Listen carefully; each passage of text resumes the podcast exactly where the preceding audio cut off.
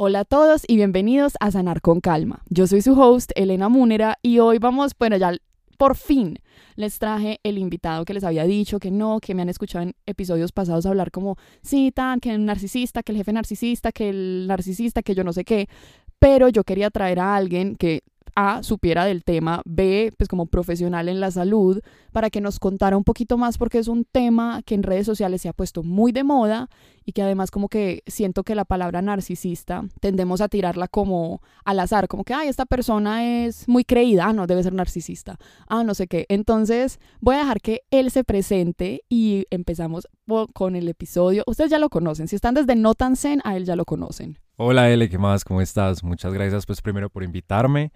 Mi nombre es Mateo, soy psicólogo, tengo un enfoque, digamos, un poco no tan convencional, que es el transpersonal. Eh, para explicar un poquito, la psicología transpersonal es lo que va más allá de la persona. Es decir, la persona está construida por un montón de cosas, ¿no? De experiencias, de cualidades, de defectos, de identidades un montón de cosas. Lo transpersonal es lo que va más allá de eso, más allá de lo que consideramos nosotros que es una persona. Entonces, sí. La promesa que les voy a hacer es que al final de este episodio, o sea, para que se queden, les prometo una crisis existencial al final. Sobre todo las personas que mientras escuchen este episodio de pronto pueden decir, ay, pucha, yo creo que este es mi novio, o este es mi ex, o así era mi mamá, o así era mi jefe. Como que ahí vamos a, a ponerlos a pensar y si lloran, por favor me escriben que lloraron. Porque yo cuando tuve esta conversación con Mateo, lloré. O sea, le mandé una selfie mía como, estoy en genial. Como ustedes bien saben, su ascendente escorpio de confianza le encantan las crisis, especialmente existenciales. Y pues Mateo estaba muy orgulloso, era me encanta que estés llorando, me encanta que estés sintiendo, que te estés deconstruyendo y estés trabajando, pero no trabajando en ti, porque no se tiene que trabajar, en fin. El caso es que por eso lo quise traer también y como que el enfoque de él es muy chévere, es muy distinto. Y yo creo que también si ustedes conectan con este tipo de cosas, por eso están en este podcast y no están buscando aquí al, a Freud, al psicólogo mega clásico que les diga como no, pues mira, lo tienes que bloquear de WhatsApp y ya se acabó el problema, que estés muy bien, chao. Mentiras, pues no sé si los psicólogos dicen eso, pero pues está bien, no, don't come for me. Pero bueno, Matthew, ¿qué es el narcisismo? Ok, bueno, creo que para empezar a definir el concepto, desde la psicología es necesario remitirse a quien lo acuñó por primera vez. Y pues ahorita dijiste Freud y que qué horror, pero Freud va a salir aquí, porque Freud fue el primero yo que amo a Freud realmente. Y Freud me ama a mí porque yo no tengo sino complejos freudianos. Sí, todos, yo creo que todos. Pero es que sí, o sea, Freud em, se inspiró mucho en la mitología griega los griegos eran maestros del teatro y del drama. Maestros. Yo fui griega en una vida pasada entonces porque yo soy maestra del drama. Pero los griegos, o sea, su mitología, mira que los dioses eran muy humanos. O sea, se asemejaban muchísimo a los humanos y tenían dramas, pues, de proporciones bíblicas. Y los griegos, además de ser unos artistas en, en el drama y en el teatro, pues también tenían mucha simbología. En sus mitos también se representaban muchos aspectos y muchas luchas internas por las que el ser humano pasa. Entonces Freud se dio cuenta de eso y mira que casi que todo el psicoanálisis se basa en mitos griegos, sí, Eros, Tánatos, Edipo, Narciso, sí, hay un montón. Por ejemplo, la, la, astrología evolutiva o jungiana, pues porque Jung, el amiguito de Freud, el discípulo, pues basó los signos zodiacales en arquetipos de la mitología. Entonces, amo, amo, sigue por favor. Entonces, ya hablando específicamente de Narciso y del mito de Narciso, pues de aquí se recogen muchas cosas que la psicología sigue utilizando a día de hoy sobre el narcisismo. Entonces, ¿cuál es el mito de Narciso? Pues los inicios de Narciso ya de por sí eran violentos. Sí, él nace de Cefiso y Liriope. Cefiso es violenta sexualmente a Liriope. Como sí. todos los dioses violentan sexualmente a todas las ninfas. Ajá. Y lo que pasa es que de esta violencia sexual surge Narciso. ¿Sí? Y era un ser hermoso, ¿sí? Al, ojo de cualquier persona, de hombres y mujeres por igual, ¿sí? Todo el mundo se enamoraba de Narciso. Pero Narciso, cada que alguien lo pretendía, si todo el mundo se apasionaba demasiado con él, él era feliz descartando a todo el mundo. Era como, no, no, no, no, no, no, diciéndole no a todo el mundo. Sí, era como, no, inalcanzable, ¿sí? Narciso es inalcanzable de por sí. Y ah, hay otro personaje bien interesante y bien importante en esta historia y es la ninfa Eco. Eco, em, no me acuerdo qué es lo que hace, pero ella disgusta a Hera. Y Hera la condena a que solamente puede repetir lo que dicen las otras personas. O sea, o sea, le quita el habla por completo y solamente puede repetir lo que otras personas dicen, no más. Y Eco, pues realmente eso representa vergüenza para ella. Ella se esconde, ella no quiere que la vean. Y ella se va a los bosques. Narciso, em, él una vez estaba en un claro y escucha un ruido. Y era Eco que estaba por ahí escondida. Narciso le dice, ¿quién está ahí? Y Eco dice, ahí, ahí. Y Narciso como, ay, ¿quién es? Y ya es, es, así repitiendo todo lo que Narciso dice. Eh, y Narciso le dice, ven, ven aquí, ven aquí.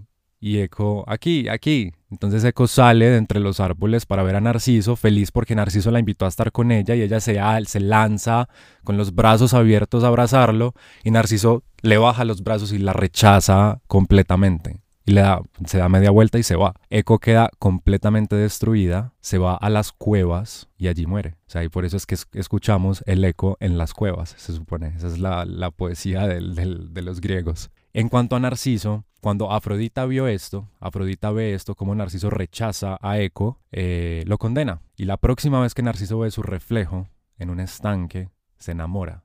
Y aquí es donde hay que hacer una, una, salvedad bien interesante porque uno cree que Narciso está enamorado de sí mismo. Narciso no está enamorado de sí, de sí mismo, está enamorado de su reflejo. Y esa es una diferencia bien importante que hay que tener en cuenta cuando hablemos de narcisismo. Elabora, por favor, porque estoy como... Pero, claro, nosotros no somos nuestro reflejo. Exactamente. Mira que cuando, cuando tú te ves al espejo, tú no te ves como eres realmente, tú te ves al revés, ¿sí? Es una imagen distinta la que proyectas en el espejo, no eres tú. Entonces Narciso se enamora de su reflejo, no de sí mismo. Entonces la historia es, Narciso se ve en este estanque y lo quiere coger, o sea, quiere abrazarlo y quiere besarlo a ese reflejo, pero no puede porque es agua. Entonces cada que él mete la mano en el agua se distorsiona su propia imagen, su propio reflejo. Entonces Narciso cada vez se, digamos, se desespera más porque el agua se pone turbia, tiene que esperar a que se calme otra vez para poder volver a ver su reflejo y lo vuelve a intentar coger y el agua otra vez se pone turbia, no lo puede ver bien. Entonces se empieza a desesperar, a desesperar, a desesperar. Y bueno, hay diferentes versiones. Hay versiones que dicen que él muere ahí de inanición, mirando su reflejo porque no es capaz de despegarse de ahí. Hay otras versiones en las que Narciso se desespera tanto que se pega, se empieza a pegar y a despellejar el pecho y muere así.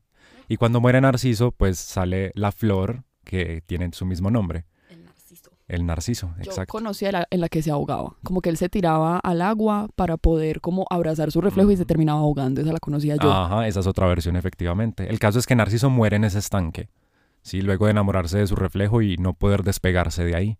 Entonces mira que este mito ya de por sí tiene mucha información y tiene mucha simbología sobre lo que es realmente el narcisismo y cómo se acuñó a la psicología. Ok, bueno, ahora empieza entonces a desglosar punto por punto, por favor, porque yo como que escuchándote hablar está como que, ah, ok, porque la información que yo he adquirido del narcisismo, y les voy a contar un poco porque también llegamos a esto, eh, bueno, si ustedes han escuchado el podcast, los últimos capítulos, saben pues que como que este año yo conocí una persona y esa persona pues es una persona diferente. Yo antes decía que eran como diferencias culturales porque pues el tipo no es de acá, pero pues no son diferencias culturales. Y yo un día le pregunté a Mateo como que no, es que a este, esta persona le pasó tal cosa y él dijo, uy, eso suena súper límite, no sé qué, y no sé cómo terminamos en el narcisismo.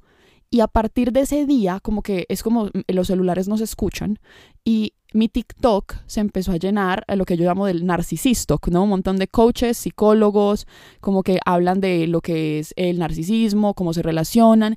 Y yo empecé como, digamos, a chulear cajitas. Es como que, uy, él es así, uy, él hace esto, uy, tal cosa, uy, no sé qué. Es demasiado narcisista que yo no sé qué. Y como que me empecé a llenar de información. Entonces, escuchando el mito, como que digo, ok, esto es esto, esto es esto. Pero cuéntanos entonces tú cómo desmenúzanos, di tú, el mito de Narciso eh, y cómo se empieza como a identificar. Y ahora sí, pues como esa definición de lo que es el narcisismo.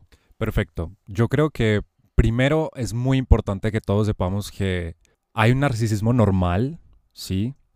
Luego hay rasgos narcisistas y luego está una personalidad, un trastorno de personalidad narcisista. Todo esto es distinto, ¿sí? El narcisismo, hay un narcisismo que es normal, que es necesario, porque todos los egos, o sea, en este mundo donde todos tenemos un ego, todo el mundo tiene un ego, es necesario que ese ego sobreviva y para que sobreviva necesita un poco de narcisismo, ¿sí? de preocuparse por sí mismo, de ser un poco egocéntrico. Eso está bien hasta un punto, ¿sí? hay, hay un punto medio sano de narcisismo. ¿sí? Entonces hay un narcisismo normal que vela por la autopreservación. ¿sí?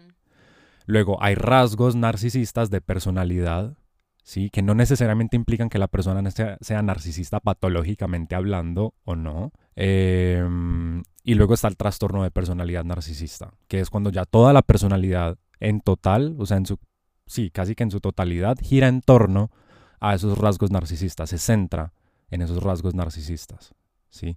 Entonces creo que es muy importante tener en cuenta esto porque no es que el narcisismo sea malo per se, o sea, no es que no es una cuestión moral de que si es malo o si es bueno.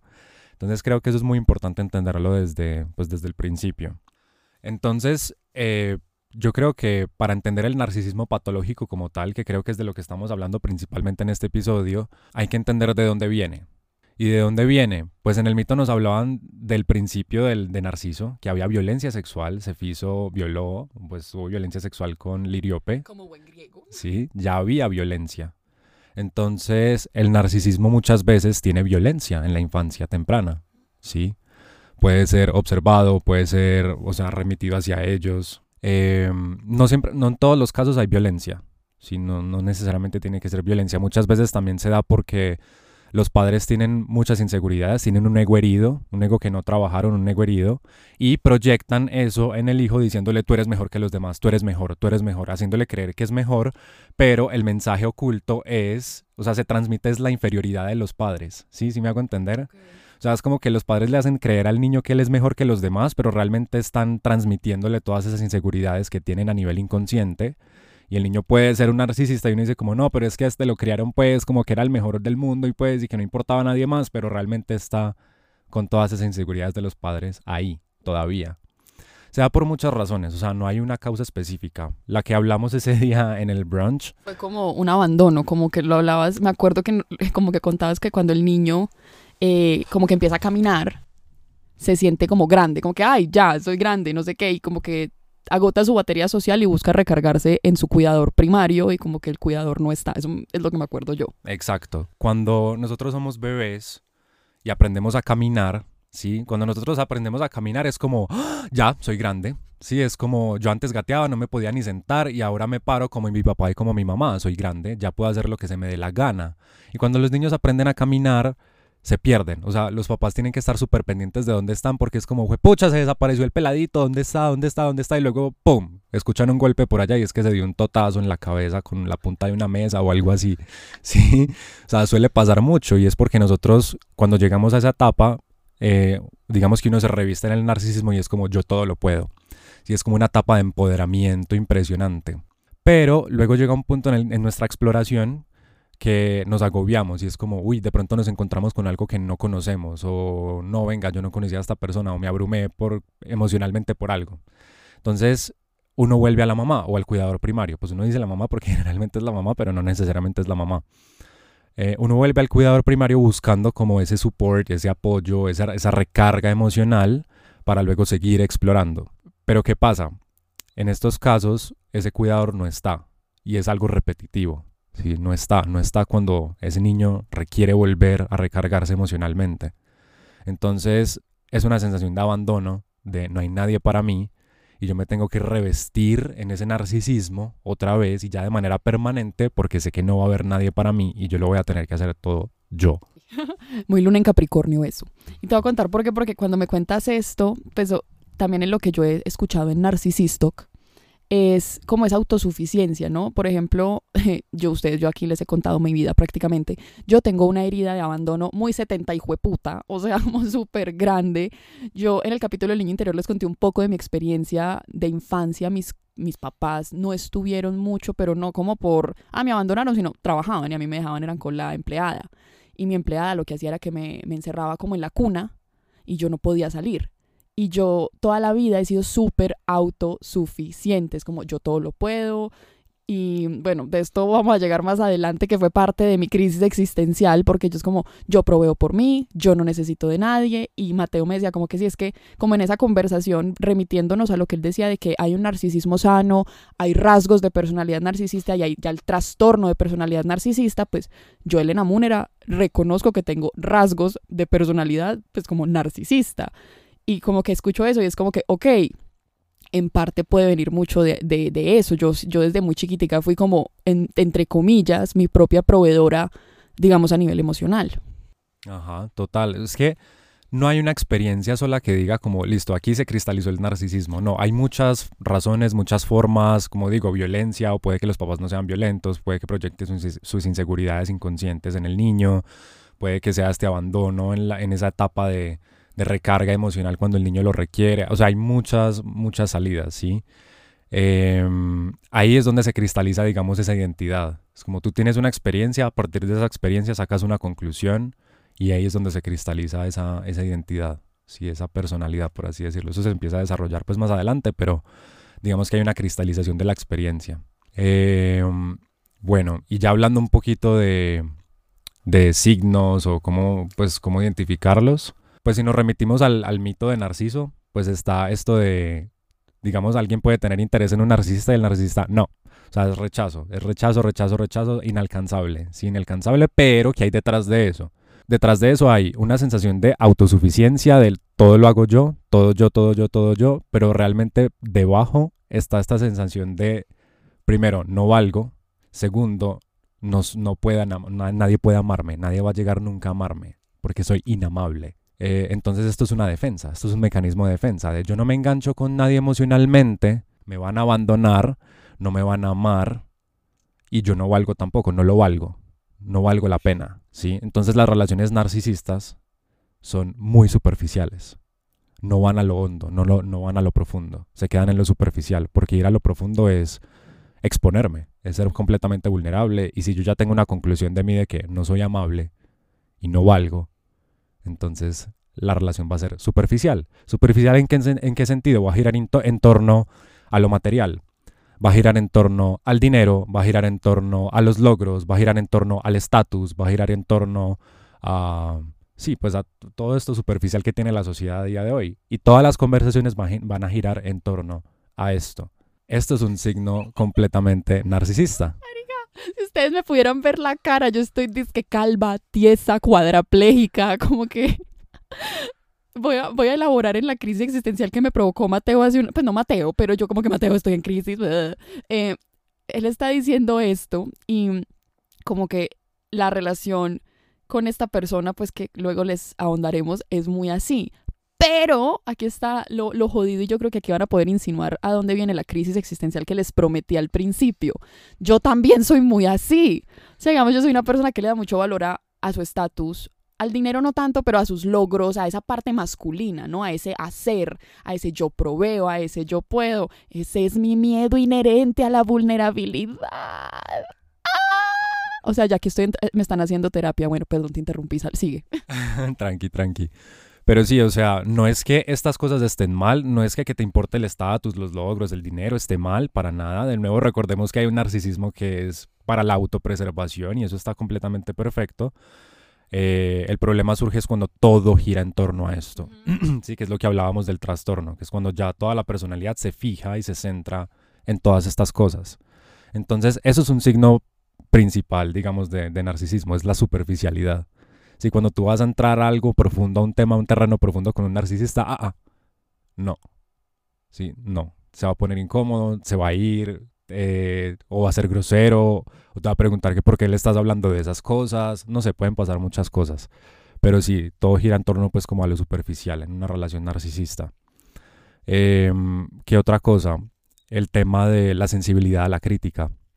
Los narcisistas son muy, muy sensibles a la crítica. Pero es que, claro, si ellos tienen una imagen de sí misma negativa, de no valgo, no valgo la pena, no merezco ser amado, ellos qué hacen? Y aquí es donde me remito al mito de Narciso otra vez al reflejo.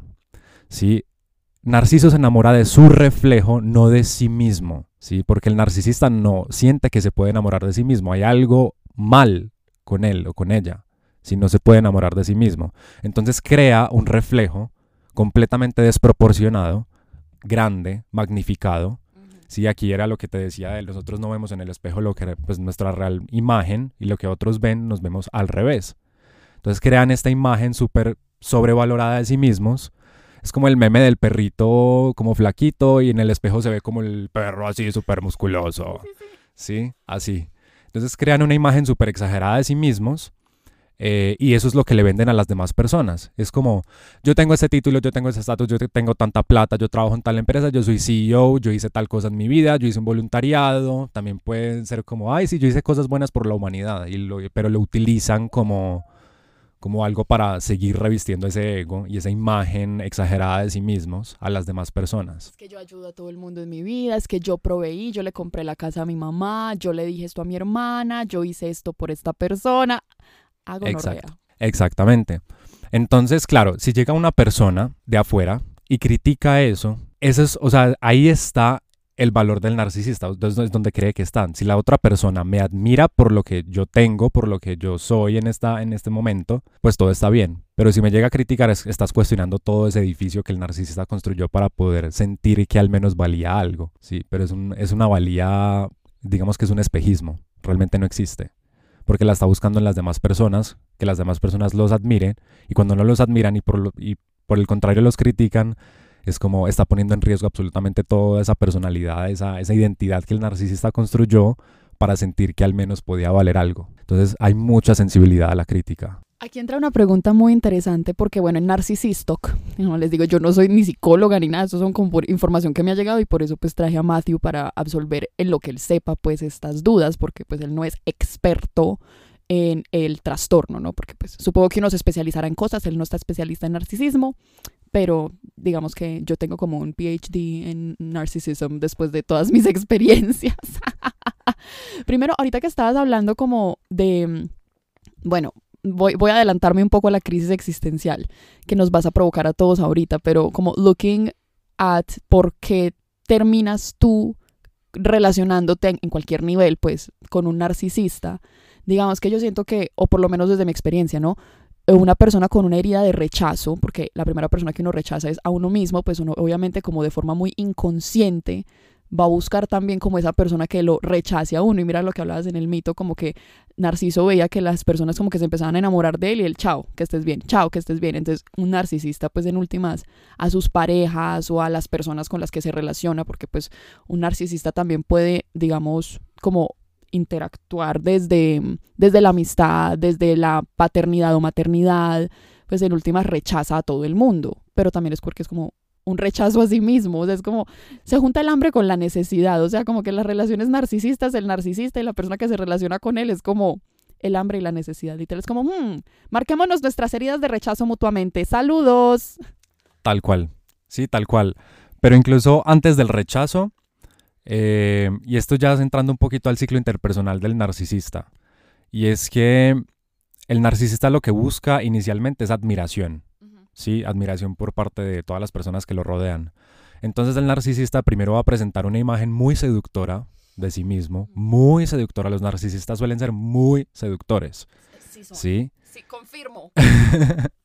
y es fácil engancharse, es fácil. Confirmo por dos. Entonces, ¿qué pasa? Al principio te hacen este love bombing, ¿sí? Donde uno no se da cuenta porque eso es muy sutil. Pero digamos que te empiezan a hacer elogios o bueno, un montón de cosas y bueno, hablemos de ti toda la vaina. Y luego empiezan a venderte esta idea de ellos de, no, yo soy lo máximo, yo hice esto en mi vida, eh, yo ayudo a las personas, yo tengo estatus, yo esto, lo otro, esto, lo otro, esto, lo otro. Y lo que sientes en ese ciclo interpersonal cuando te enganchas es full admiración, que es lo que el narcisista precisamente está buscando. Uno admira a esas personas, uno siente que las admira. ¿Sí? Esta es la primera fase. ¿sí? Cuando ya te enganchas y el narcisista sabe que te enganchas, puede que consciente o inconscientemente, ya viene la parte de, mm, de la devaluación. ¿sí? Los narcisistas finalmente lo que quieren es brillar, quieren es seguir alimentando esa, ese reflejo que proyectan de sí mismos todo el tiempo. It's all about them. Entonces, cuando tú ya empiezas a tratar de tener un lugar en la relación, el narcisista lo va a borrar por completo. O sea, tú vas a decir algo, digamos, vas a compartir algo del fondo de tu corazón. Y el narcisista, ah, sí, listo. Entonces imagínate que el otro día compré una empresa. Sí, es como cero importancia a lo que la otra persona tuvo para decir desde el fondo de su corazón, la borra, porque it's all about them. ¿sí? De seguir alimentando esa imagen y seguir proyectando esa, esa admiración en las demás personas. Entonces, eh, sí, van a empezar a borrar a, la pareja o a los amigos o lo que sea. Eh, pero también está acompañado como de señales mixtas, o sea, como que mm, te borran, pero y luego, digamos, tú te alejas un poco y luego es como, no, pero ¿por qué te estás alejando tanto? Sí, es como que te vuelven a comprar con esa imagen, con la seducción y luego vuelven a borrar, y luego vuelven a seducir, y luego vuelven a borrar. Que eso es lo que genera como la adicción a esa persona, porque una de mis experiencias, como que ya les, les contaré luego más en detalle, es que uno se vuelve como adicto. Yo le decía a la, gente como que mi empleada y yo chismoseamos todas las mañanas y ella como que, ay, ¿qué más con ese tipo? Y yo, no, ven y te cuento tan. Y yo le decía, yo me siento como un cocainómano, pues me siento como, como que tengo que ir a, la Fundación La Luz a que me rehabiliten porque yo tenía síntomas físicos de abstinencia cuando esta persona se alejaba, cuando esta persona no me hablaba, pero cuando yo ya me intentaba como que, bueno, no, ya, chao. Y yo decía, este mantiene acceso a mi calendario de Google. Pues tiene acceso a mi calendario de Google porque sabe cuando no tengo plan, sabe cuando no estoy con gente y ahí mismo me escribe. Cuando me escribe es como, como ese chute de dopamina, como, ah, ya, no sé qué, sí. Y después, ¡tum! vuelve y lo quita y uno como, ¿pero qué pasó? ¿Qué pasó, Rick? Horrible, no lo recomiendo. Ajá. Y aquí venía, o sea, aquí ya vengo a lo que tú decías ahorita de, de la crisis existencial. Y es esta ley del espejo. Sí, entonces, si hay un narcisista en tu vida y lo identificas y estás ahí y esa persona está ahí, tú decías, bueno, yo tengo una área de abandono y digamos que él también tiene una, una área de abandono y están los dos ahí. Sí, o sea, los dos comparten, digamos, una misma identificación, un mismo trauma. Trauma bonding. Sí, pero ese mismo trauma se puede revestir de manera distinta. ¿Cómo así?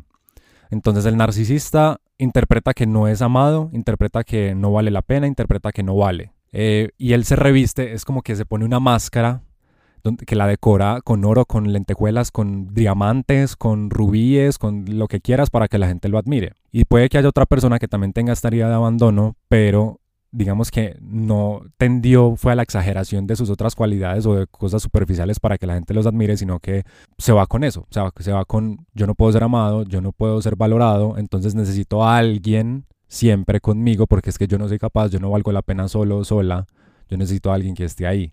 Y sobre todo alguien que me valide, ¿no? Porque yo en lo que como que investigué, como, pues investigué, no, como que la información que llegó a mí sobre el narcisismo también es como que la gente, sobre todo esta gente que es muy como complejo de salvadora, como muy empática, muy dadora, siempre son las que tienden como a caer en ese ciclo de relacionamiento narcisista, porque el narcisista pide, pide, pide y la otra persona da, da, da, pero ese da no es altruista, de gratis, de, ay, sí, no es que yo pues acá la Madre Teresa de Calcuta, sino que es como un dar desde, si tú me necesitas, tú tampoco me vas a abandonar.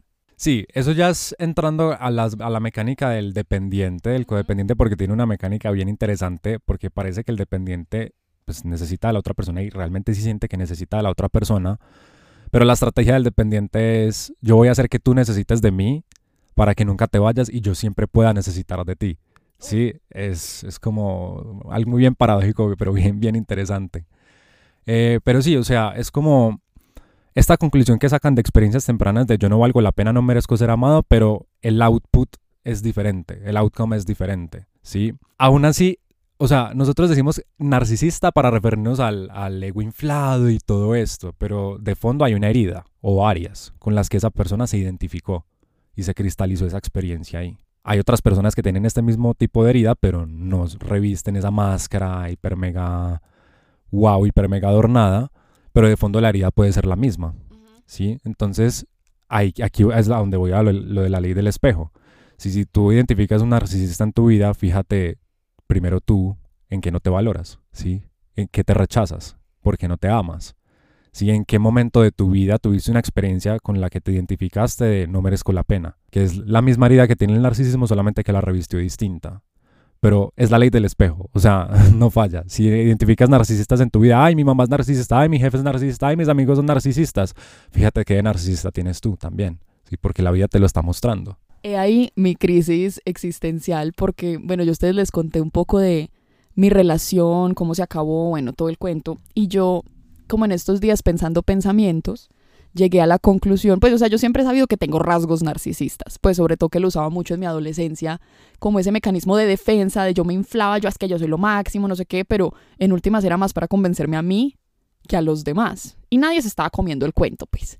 El caso es que yo en mi relación con mi ex, yo le, yo le decía a Mateo, es que yo fui la narcisista, porque yo era como que, es que yo lo ayudé a montar su negocio, yo lo ayudé a que manejara su Instagram, yo lo ayudé a tal cosa, pero cuando él le empezaba a ir mejor que a mí, yo mismo intentaba buscar como la forma de, de bajarlo, de, de, no, pero no has pensado que eso implica tal cosa, o tal otra, o tal otra.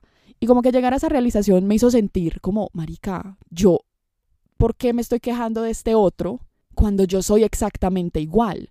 O sea, yo como que no quiero que todo el mundo, la gente sea más exitosa. Yo, yo a ustedes les conté en uno de mis capítulos que yo batallo mucho con la envidia.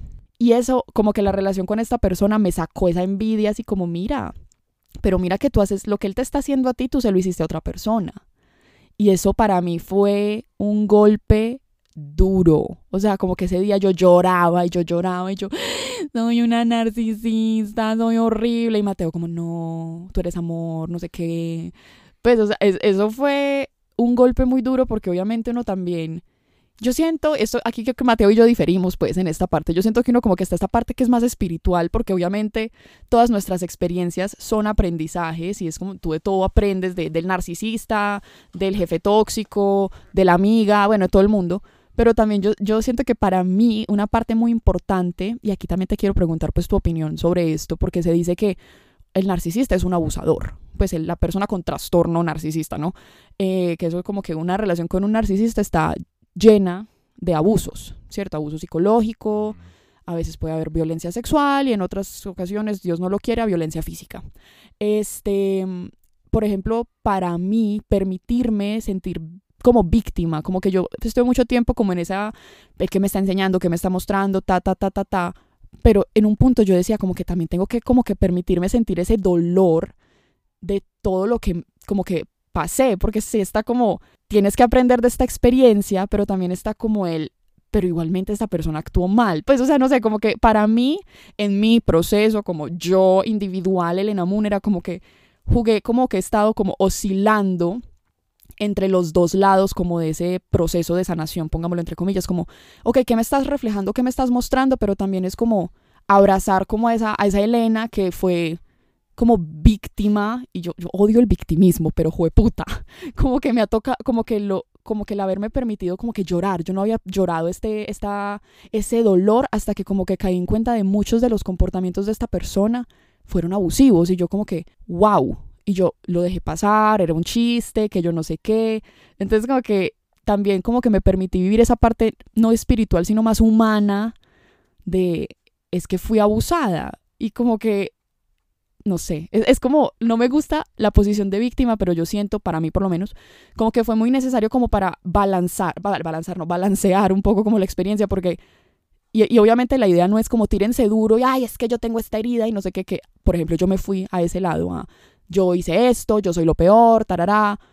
Y después como que me tocó irme al otro lado de sentir como lástima por mí misma también, como no, pero me estaban manipulando, pero me estaban abusando, como para poder lograr llegar como a ese, como al balance. Es un poco como, Mateo me va a decir como esto no es así, pero bueno, como tanatizar y erotizar la experiencia para neutralizarla. Ok, bueno, ahí hay mucho material. Es que bueno, ¿cuánto tiempo tienen? Tienen tres horas. no, hay muchas cosas interesantes realmente, porque uno, creo que no se trata de darse palo, creo que no se trata de darse duro, creo que no se trata de juzgarse a uno mismo porque es precisamente, o sea, alimentar ese mismo ciclo, ¿sí? Eh, es de mirar, es de observar simplemente e integrar la experiencia como tal. Mira que tú hablabas, por ejemplo, de la envidia. ¿Y qué es la envidia? La envidia es yo sentirme amenazado porque percibo que hay alguien que tiene más o es más que yo, ¿sí?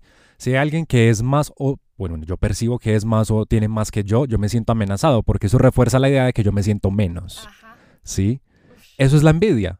Es yo sentirme menos, es sentirme amenazado porque yo percibo que alguien tiene más o es más de lo que yo creo que soy y eso me amenaza. Tal cual. ¿Sí? Sí soy. Eso es, pero, pero fíjate que no tiene nada que ver con el otro. Eres tú. Pues no tú, Elena, sino cualquier persona que sienta envidia. Sí es sentirse amenazado por que alguien es más o tiene más pero eso simplemente es, si lo volteamos a uno mismo, es yo me siento menos. ¿sí? Es eso. Entonces, es aplicar esa ley del espejo no es tanto hablar de lo que me pasó, lo que me hizo o lo que yo hice anteriormente y por qué me estoy quejando de esto si yo apliqué lo mismo en el pasado con otra persona. No es tanto de ir a analizar el comportamiento que nosotros tuvimos, sino mostrar, o sea, ver lo que esa experiencia que tenemos actualmente nos está mostrando de nosotros mismos. Sí, entonces, digamos, tú dijiste, no, esta persona me abusó, ¿sí? Pero, ¿quién se puso en esa situación en primer lugar? ¿Y por qué? ¿Sí? Esta persona me abusa, pero Ahí si lo volteamos es, y yo como me abuso a mí mismo al estar acá, al permitir que esto suceda. La que me hizo los registros akáshicos me dijo exactamente lo mismo. Y es como que yo tengo un patrón de abuso desde antes de nacer, familiar. ¡Yay! Ajá, y es precisamente eso, es, es que te está mostrando la experiencia actual en el aquí y en el ahora de tu propia experiencia. ¿Qué emoción se mueve adentro? ¿Qué hay ahí? ¿Sí? ¿Por qué me duele esto? ¿De dónde viene esto? ¿Qué identificación tengo? Por ejemplo, ahorita también decías, es que yo tengo una herida, pero es que tú no eres la herida, ¿sí? Y ahí es donde entramos al tema de las identificaciones, porque de ahí es de, donde todo surge.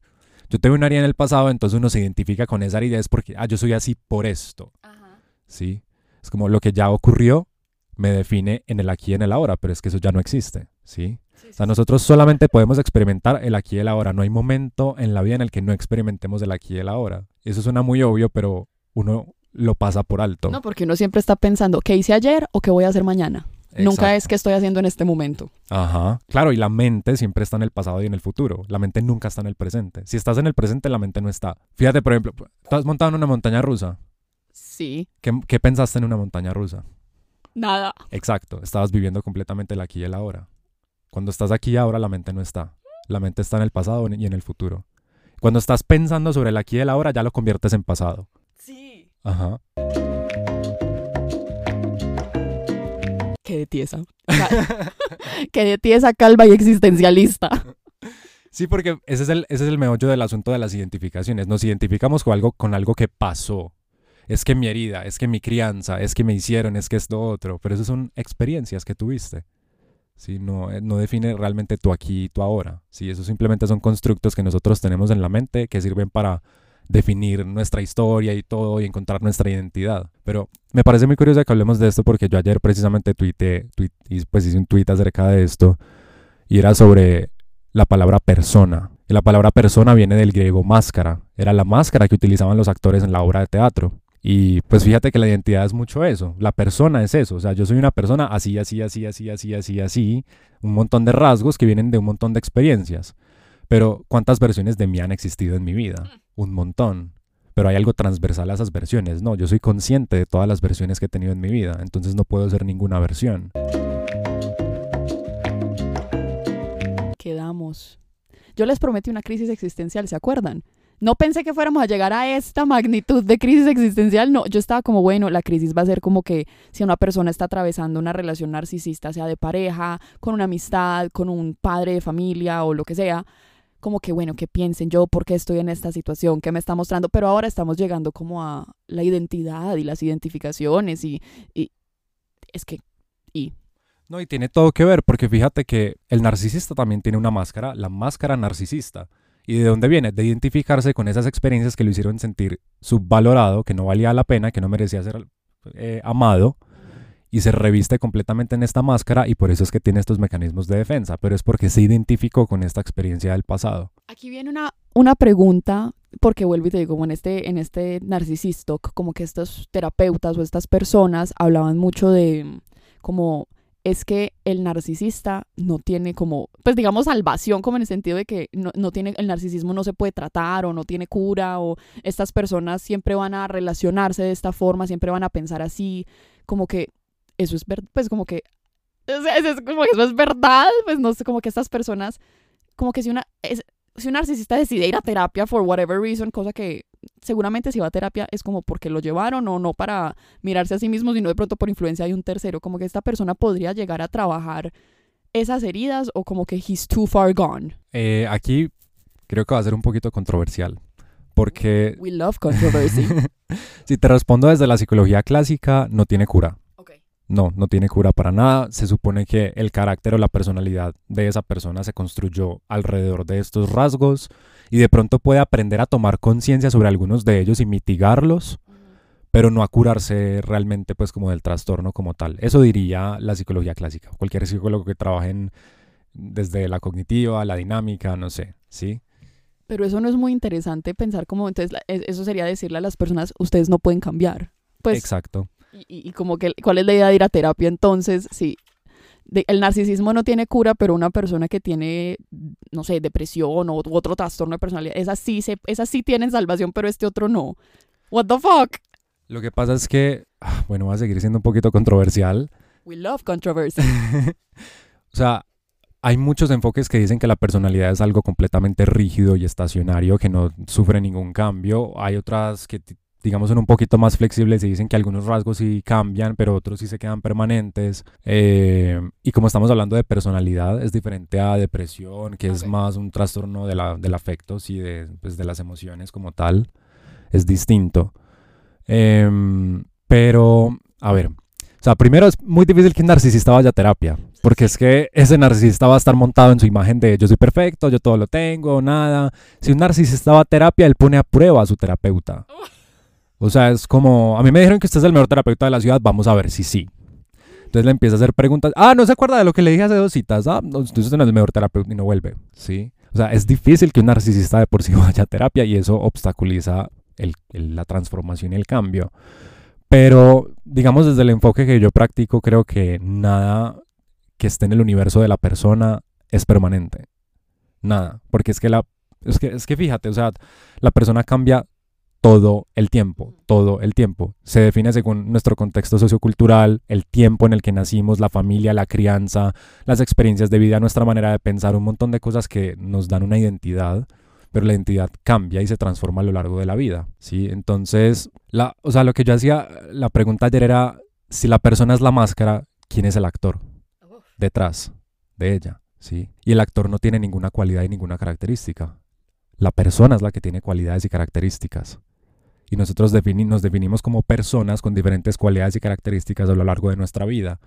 Pero lo que ha sido transversal es la conciencia de esas versiones y la conciencia per se no tiene ninguna cualidad. Entonces, que el narcisista pueda cambiar, el narcisista es una persona, es una máscara. Yo creo que sí, porque es que tú no eres la persona. El narcisista no es la persona narcisista, es la conciencia de esa persona narcisista. Y mientras se siga creyendo ese cuento, mientras se siga identificando con esa experiencia, no va a cambiar, efectivamente. Pero es entrar ahí en un tema de, de construcción de la identidad, que con un narcisista puede ser bien complejo. Pero no, o sea, creo que el hecho de que no hayamos visto un cambio o una transformación completa de un narcisista a día de hoy, aunque no sé si existen o no, la verdad aquí estoy pues especulando y lanzando tiros al aire, no creo que signifique que no vaya a tener nunca una cura. Creo que nos falta explorar un poquito más. Porque es que me parece, es que es triste como pensar que, porque voy a remitirme a Narcisistok, ¿no? Esto es información que vi en TikTok, fuente de todo conocimiento o no, no sé.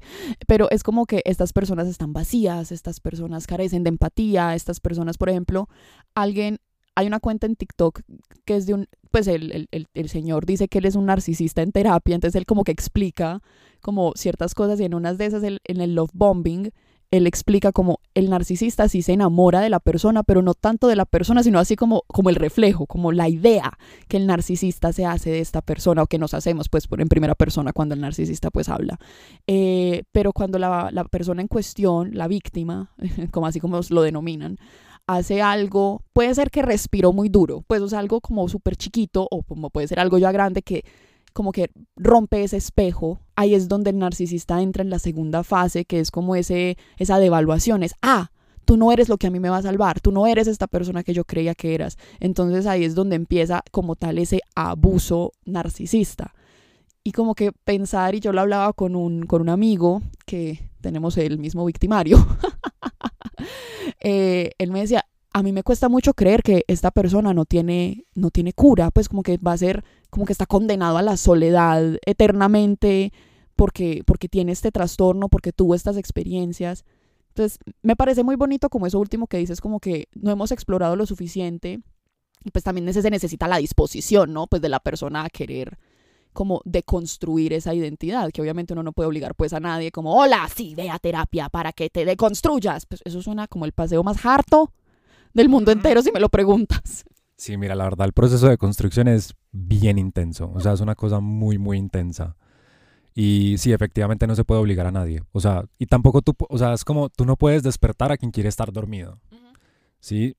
o sea, le puedes poner una alarma a lo que quiera, te va a putear, te va a madrear y luego se va a volver a dormir. O sea, no quiere. Entonces, es muy importante la disposición y la voluntad de la persona, realmente.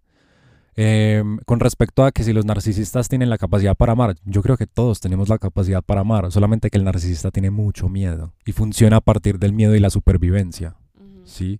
De si yo no siento que valgo la pena, no merezco ser amado, y construyo esta imagen de mí mismo súper inflada, pues yo voy a vivir es con mucho miedo de seguir soportando esa, soportando no, perdón, esa es la palabra en inglés. Como cargando. Como no cargando, sino como manteniendo. Manteniendo esa imagen inflada de mí, pero no dejo que nadie entre porque tengo miedo. Y cuando alguien medio entra, o se rompe el concepto, la idea que yo tenía de que me iba a salvar porque es algo afuera, siempre es afuera, no es adentro.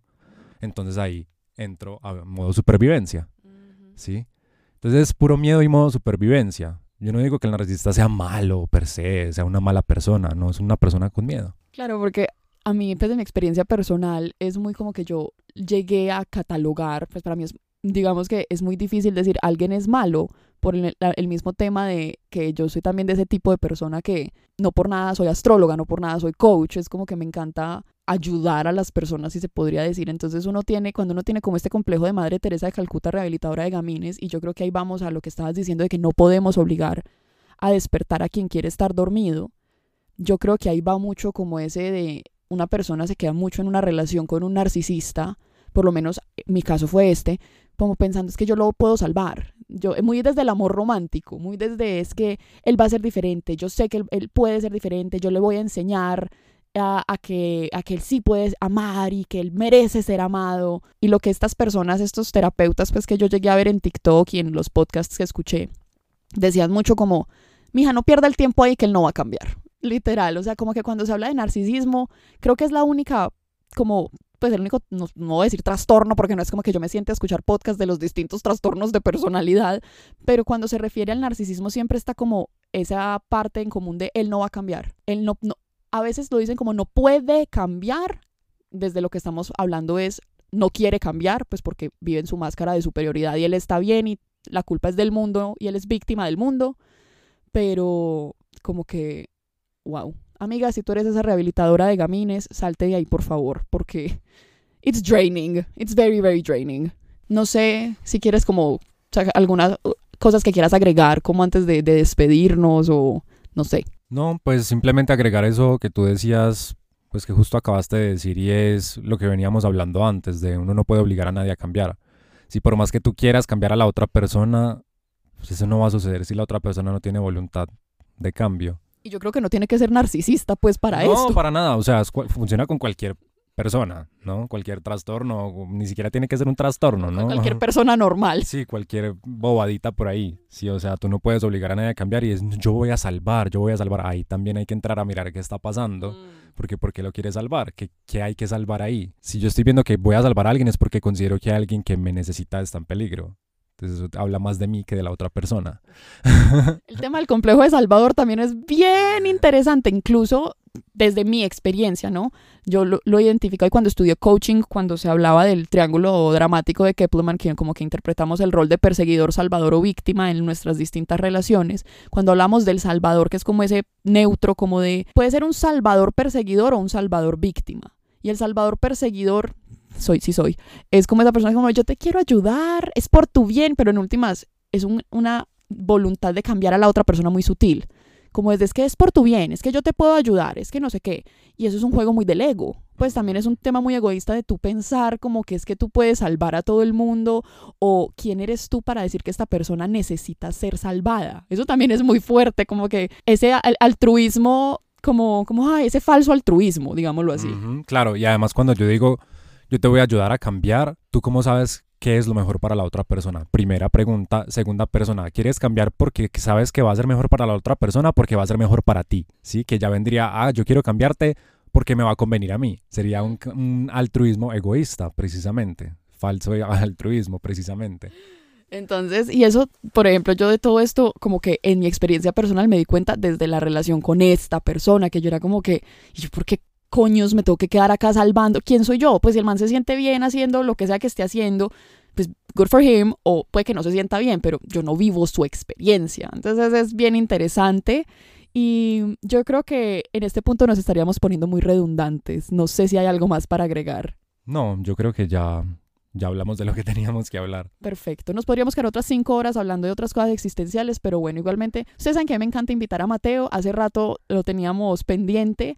Entonces, querido, muchísimas gracias por venir, por provocarnos crisis existencial a todos y por esas historias tan interesantes que cuentas tú. No, de una gracias a ti, Ele, por invitarme. Encantado de estar aquí con ustedes y nada, espero que lo hayan disfrutado y también la crisis, que también hay que disfrutarse la crisis. Hombre, como ascendente escorpio digo, me encantan las crisis, me, me quejo, pero me gustan.